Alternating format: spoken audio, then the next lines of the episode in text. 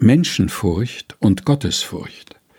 Matthäus Kapitel 10, Vers 26 bis 33.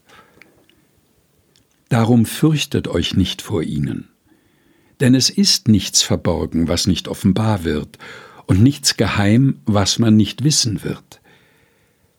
Was ich euch sage in der Finsternis, das redet im Licht.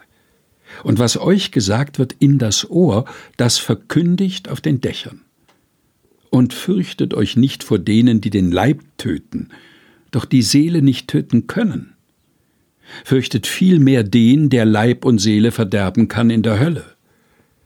Verkauft man nicht zwei Sperlinge für einen Groschen, dennoch fällt keiner von ihnen auf die Erde ohne euren Vater. Bei euch aber sind sogar die Haare auf dem Haupt gezählt.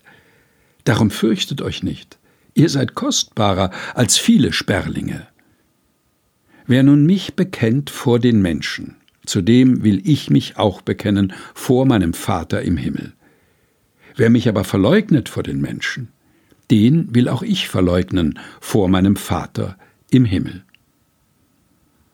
Menschenfurcht und Gottesfurcht, Matthäus 10, Kapitel 26 bis 33, gelesen von Helga Heinold.